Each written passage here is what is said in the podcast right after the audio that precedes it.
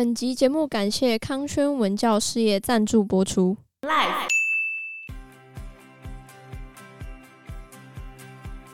他就建议辛德勒去聘用那些犹太人，但事实上应该是因为斯特恩他想要借由这个方式保护那些犹太人，因为他就会用很多的方式让那些犹太人进去，甚至有一些根本就不是工人，他们根本就不会做瓷器。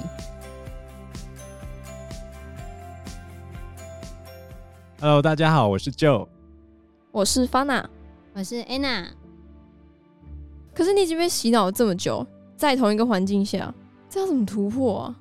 你要有一个触发，对，嗯，你可能是突然有个触发点，让你脱离的那一个情境，嗯，我让你突然改变了，不然你就一辈子就是这样子。对，你可能就会陷入那个里面，或者是变成帮凶，因为那是你相信了一辈子的事情。所以你的认同已经被建立起来的情况之下，你要怎么扭转过来？这就是我们今天要谈的这一部电影，还有得过七个奥斯卡奖哦。第一个是最佳电影，第二个最佳导演、最佳改编剧本、最佳摄影、最佳艺术指导、最佳剪辑跟最佳原创音乐，只比我们上次介绍的那个《末代皇帝》少两个。他还被美国电影学会排在。百年百大电影榜的第八位啊！辛德勒的名单呢？它的背景是在一九三九年的德国，那时候才刚发生第二次世界大战，德国就要求波兰的犹太人集中到克拉科夫这个地方。那是一个市吗？对对，波兰的一个城市。然后那边最有名的是它的一个集中营，叫做普拉绍夫集中营。那里面的主角就是辛德勒，他是以一个德国的商人，然后他来到这个城市，因为他想要发战争财。战争财是什么？就是这时候打仗嘛，他就想说打仗的时候，如果他还可以生产一些东西的话，然后在战争大家全部都没有办法贩卖东西的时候，他就可以刚好赚一笔钱呢。哦，对，所以他就来到这个地方。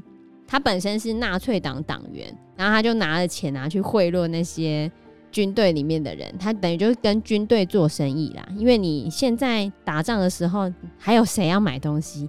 嗯、啊，不就军方吗？那他要怎么得到订单？就刚刚讲，他就贿赂那些军官，然后就得到订单，然后他就可以开始跟军方做生意。然后他就想要去开办那个军用餐具厂，可是他其实是一个不太会经营企业的人，不是一个生意人。对，他很会 social，嗯，但他不太会经营，不太会赚钱。他前面做失败好几次，啊，他本身是一个捷克人啊，那这就要牵扯到德国一开始扩张的范围，因为在德国入侵波兰之前，他主要是对捷克发动攻击嘛，先要求苏台德区，后来苏台德区割让给德国的那一个文件叫做慕尼黑协定嘛，英国首相张伯伦去跟。希特勒谈回来之后，还在机场那边挥着那张协定，讲这就是我们这个时代的和平。但是实际上，希特勒根本没有理他，后来就把捷克给吃掉。这边要顺带一提，捷克并不是什么鸟国家，捷克是当时候世界第七大工业国，可是却被英国跟法国卖了，卖给德国，所以很不爽，可怜哦。苏台德区割掉之后，希特勒就继续侵略捷克。然后侵略完捷克之后，就在一九三九年九月对波兰发动攻击，开启了第二次世界大战的序幕。所以刚刚讲到辛德勒，他就是在他交际的过程中，终于跟军方打好关系了嘛，他终于可以跟军方做生意了。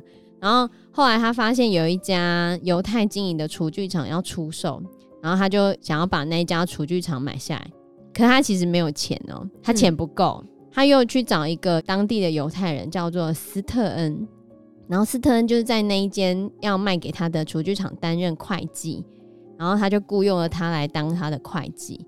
刚刚就讲说他没有足够的现金，他是在想说他要怎么办。斯特恩就跟他说要帮他想办法。后来他就介绍了一些当地的犹太人，因为犹太人他们在那个时间点，他们有钱也没有办法花，也没办法做生意嘛。然后他就说服那些犹太人来投资，就借钱给辛德勒，然后辛德勒就是他们做出餐具之后回馈给他就对了，嗯、然后就觉得嗯这样很好，然后这笔买卖后来就谈成了嘛，然后他就如愿了买下了厨具工厂，也要开始进行生产工作。那要进行生产工作的时候，就是要开始找工人。当时那边其实有波兰人跟犹太人，如果是你，你要找到什么人？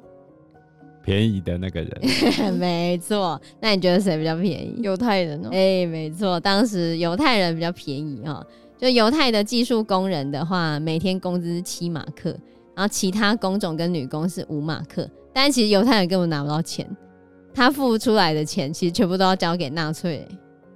嗯，好可怜哦。对啊，这里要稍微提一下，就是欧洲人他们排挤犹太人是一件很长期的事情，到现在都是吗？呃，现在比较好，现在比较好，就是有点类似对吉普赛人的歧视。他们会想说，那吉普赛人都是做一些特种行业或者低下职业的人，然后犹太人就是唯利是图啊，很贪婪啊，反正什么坏事都觉得是犹太人的阴谋，就觉得他们赚了很多的钱，可是他们就为富不仁，对，不会去帮助其他的人，是真的这样子吗？当然不是啊。很多欧洲的一些故事其实都会描述成是这个样子，可是其实根本就没有这件事情发生。也有可能是他们遇到的犹太人是这个样子，然后现在写成故事的时候就会把他们写成这个样子。但是我看很多犹太人教给小孩子的寓言故事里面都有告诉大家要去帮助别人，所以在我来看，这种对犹太人的猎巫行为不太合理啊。我觉得那应该是仇富了。就是因为觉得他们太有钱，然后嫉妒他们，有一定的程度是这个样子，所以跟宗教有关系吗？也有啊，当然啊，因为他们就非我族类，就不信同一个宗教啊。他们不是信基督教，嗯、反正很多因素交杂在一起，再加上统治者在应该归咎给自己的这些事情上，他不想要归咎给自己，总是要找一个代罪羔羊嘛。于是犹太人就被欺负了，就被当成箭靶，对吧、啊？因为他们通常从事商业跟金融业嘛，你总不可能借钱给人家又叫人家不用还钱吧？就好像有些人开银行，啊，你就觉得银行为什么我现在需要银行帮助，为什么不救我？可是银行就是要看你还不还得出钱呐、啊。如果你还不出钱的话，他怎么可能会借你？对、啊，他不是做慈善事业，这时候还处在。纳粹迫害犹太人的初期，一开始的时候，你只是出门的时候手上要绑那个徽章，就是犹太的六角星的徽章，让他们好辨识。然后后来管理条款越加越多条，有些已经不是希特勒自己要求，反正大家自己加上去，越加越爽，这样。这么夸张？刚开始的时候还只是叫你离开家。所以这些犹太人身上还有财产，只是他们失去自由，没办法经商，所以他们才投资。因为这对犹太人来说，这一笔交易是完全不划算的。到后面自己的财产都不能保留下来的时候，就越来越严重，甚至还把他们用毒气室毒死嘛。就像我们上一集讲的，希特勒到底是怎么维持高福利而低税收的状况？靠的就是犹太人的钱啊，抢犹太人做到的。哦，犹太人真的衰。我以为你会说犹太人真的很有钱，哦，很有钱，然后也很衰。对啊，就他们很聪明，然后就这样被剥夺。所以总而言之呢，因为斯特恩的关系，他就建议辛德勒去聘用那些犹太人。但事实上，应该是因为斯特恩他想要借由这个方式保护那些犹太人。因为他就会用很多的方式让那些犹太人进去，甚至有一些可能是音乐家，有一些是老师啊，然后他们根本就不是工人，他们根本就不会做瓷器，但他还是会帮那些人伪造证书，就是要让那些人进去辛德勒的工厂。那他们不会做怎么办？会安排专职人员教他们。哇，对，你看斯特恩多么的照顾他们犹太人。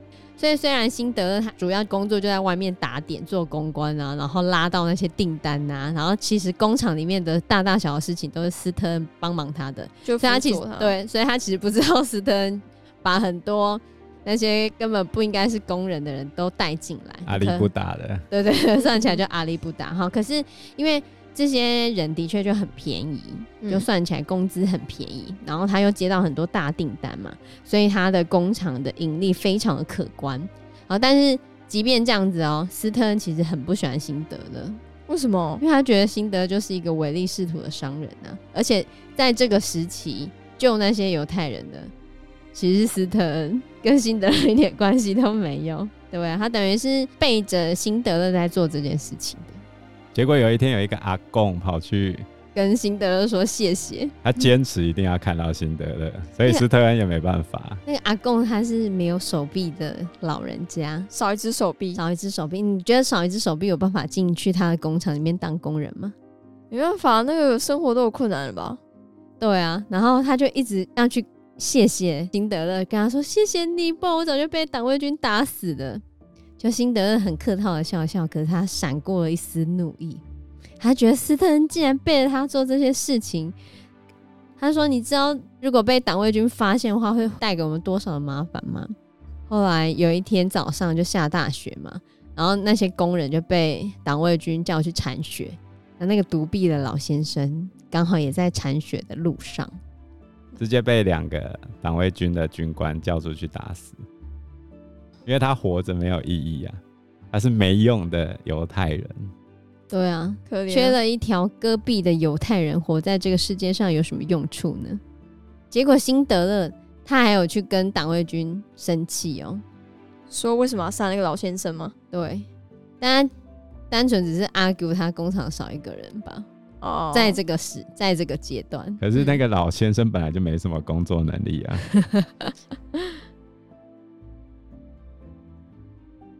因为节目时间的关系，这一集的讨论就到这边喽。谢谢大家，拜拜，拜拜，拜拜。